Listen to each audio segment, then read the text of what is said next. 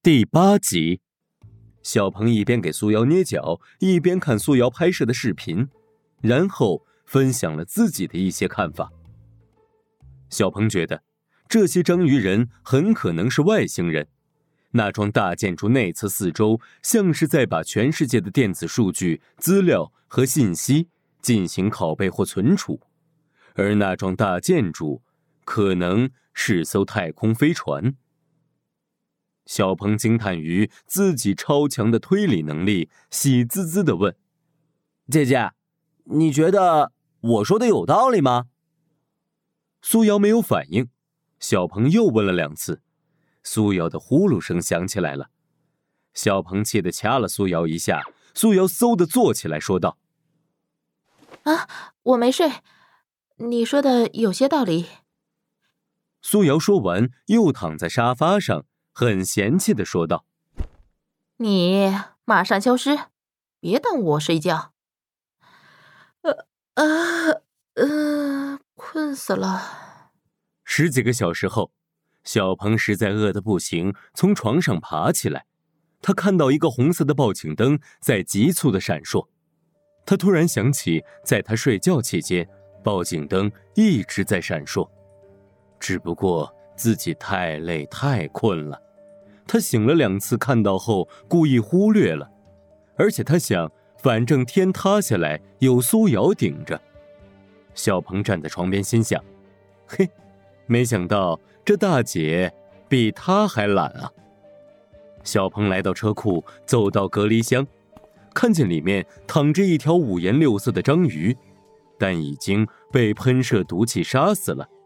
他愣住了，这是怎么回事？然后他打开了监控视频，发现一个章鱼人随着飞行器降落到了车间。待四下无人后，章鱼人便开始活动。走到一个门口的时候，正好被巡查安防机器人捉住，关到了隔离箱内。这个章鱼人并非巨型黑色的战斗章鱼，所以并没有特别强大的杀伤力。但是他被锁在隔离箱后，还是极力挣扎，触角变成了极其坚硬的金属，不断攻击隔离箱。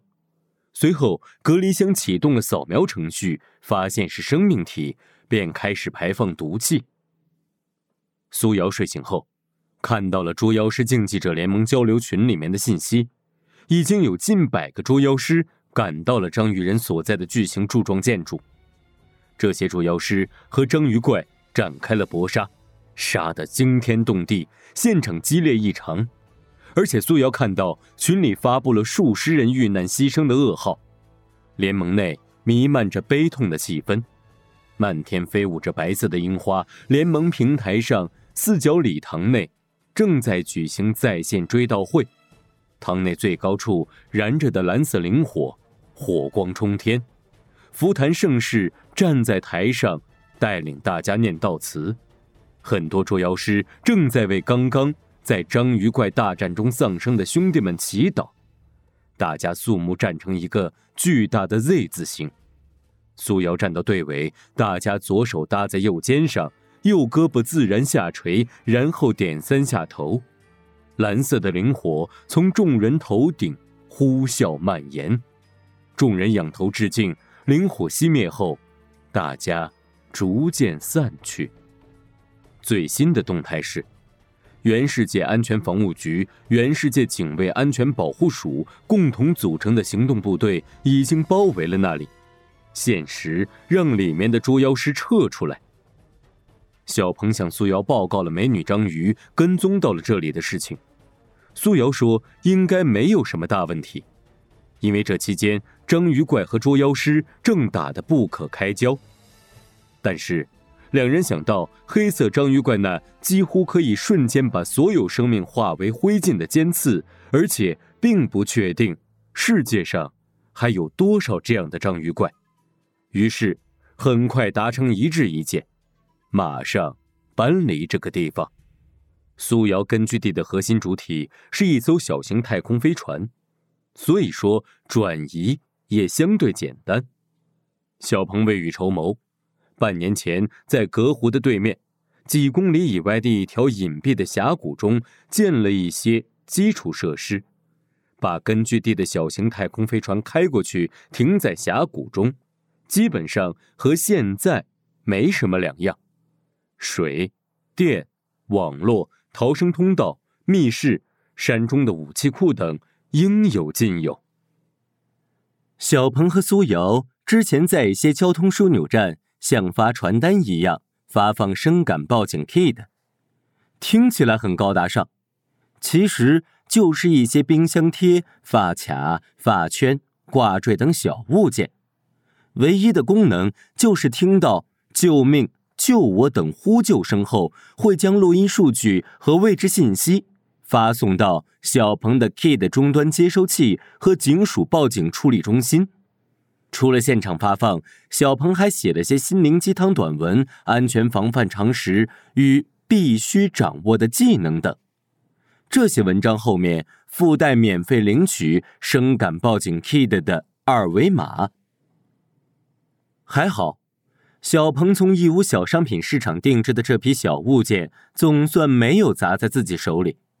小物件上的声感报警 kid 听到的大部分呼救声都是人们无聊逗小物件玩的，这些信息都被过滤掉了，并不会进行任何处理。一天晚上，小鹏又收到了一次救命危险预警：“救救我吧，老天爷呀，救我啊！”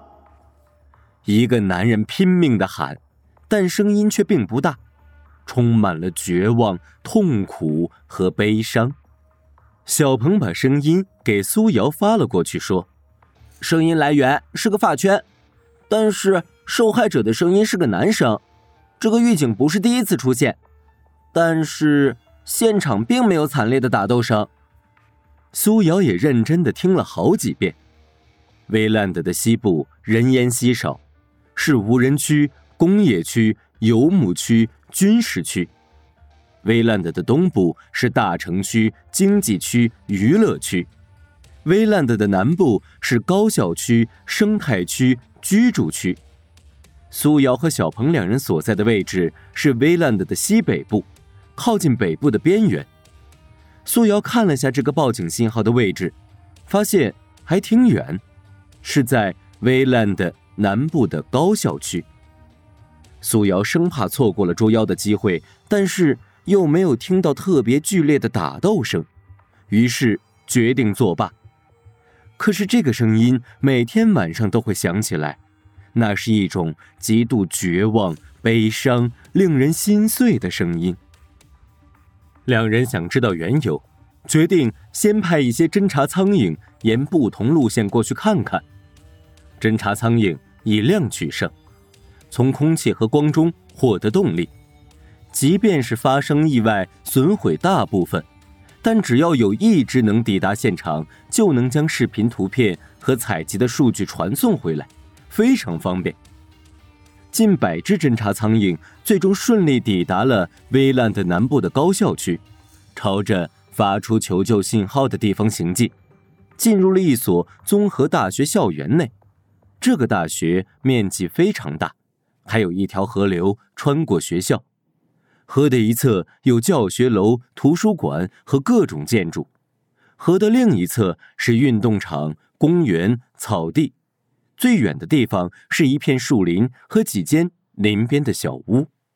侦察苍蝇精确锁定了运动场旁边一条路上一个正在匆匆行走的男青年，发出信号的发圈就在他身上。他穿着厚厚的衣服，浑身上下裹得严严实实的。他外套的帽子里面还扣着一个帽子，只露出了五官，戴了一副镶金边的眼镜，眼镜也是很小的那种，几乎刚遮住眼睛。他背着学校统一发的书包，上面有他的名字，帕奇。看到帕奇走过来。两边有人指指点点，不知道在说什么。有人冲他吹了个口哨，还有人把篮球冲他砸了过来。帕奇就当什么也没发生。帕奇走路的速度非常快，眼睛看向前方，对两边和周围发生了什么似乎丝毫没有兴趣。他穿过运动场，是一座景观桥，很多情侣或闺蜜在桥上玩耍、聊天或拍照。桥下清澈的河水倒映着蓝天和白云。过了桥，他继续向前，来到一大片草地。这片大草地很少有人打理，已经有些荒芜。长满了野草野花，有高的，有矮的。